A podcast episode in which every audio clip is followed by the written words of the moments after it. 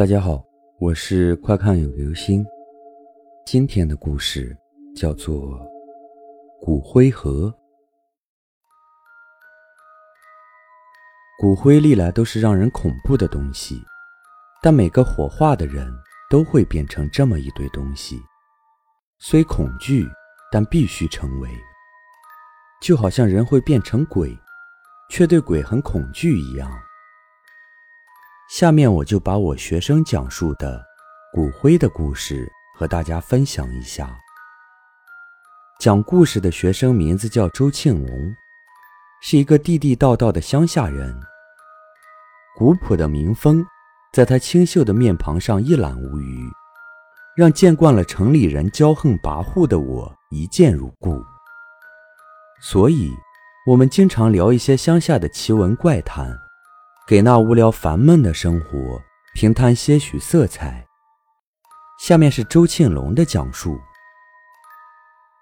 那是在我十一岁的时候，刚读初一，因为我是一个山里的孩子，每天都要走十几里的山路才能到达学校。这其实也没有什么，山里的孩子大多都有这样类似的经历。五月天气总是让人捉摸不定。就好像调皮孩子手中的弹珠，总是不让你知道它的颜色。一天，由于老师留堂，我只能趁夜踏上必经的山道。弯弯曲曲的山间小道旁，总有些零星的孤坟，让人有些不寒而栗。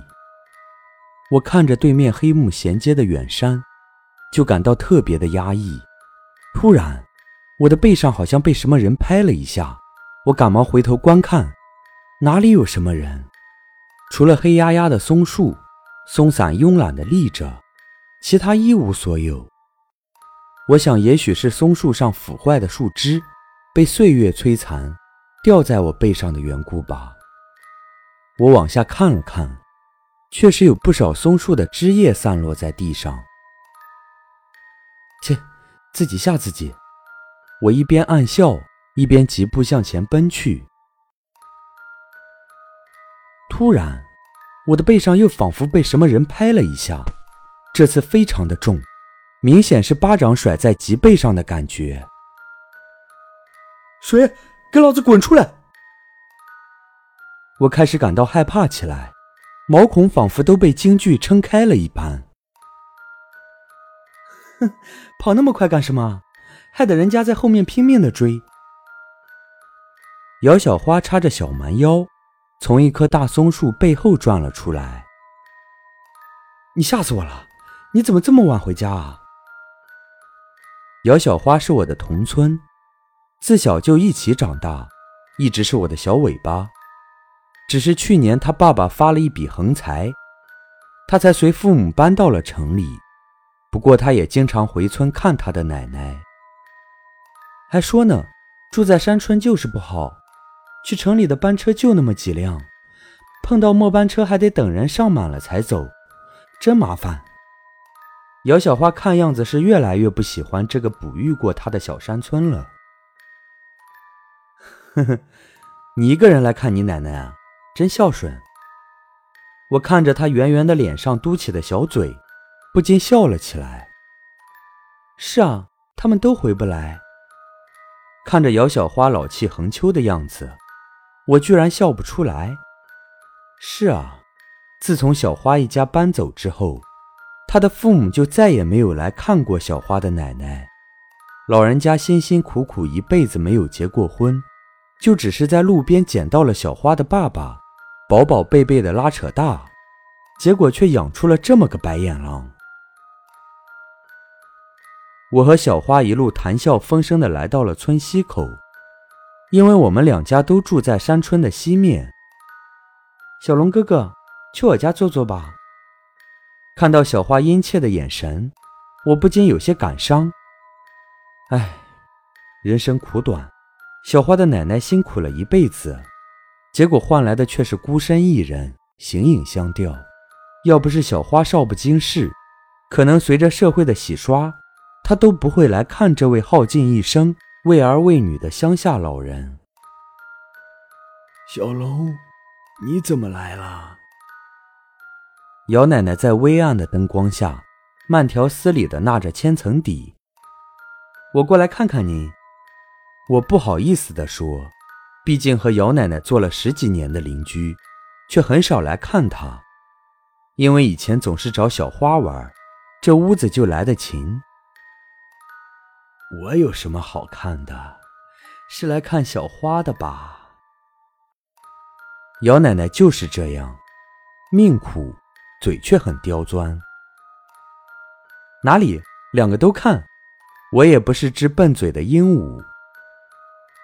算你有点良心，小花，去把你爸妈带来的点心拿出来给小龙尝尝。姚奶奶对着小花命令道：“奶奶，不好吧？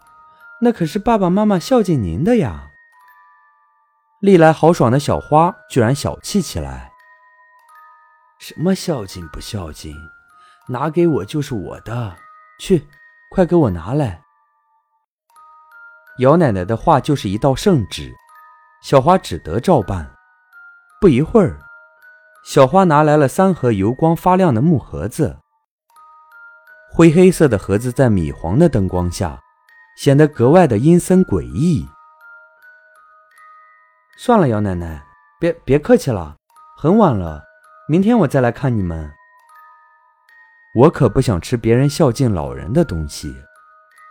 第二天，我本想去村西口的姚家去送送小花，无奈我太过疲倦，一睡就睡上了日上三竿。算了吧，反正以后还有机会。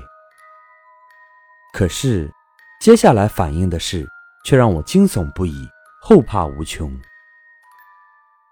大约一个月之后，我们村东口的丁家发生了一件极其诡异的事情。那是一天夜里，丁家七岁的孩子狗旺在自家院子里玩，突然有人在院子外面叫他，接着他就随着声音跟着一个女孩向村西口走去。一个隔壁的大婶看见了。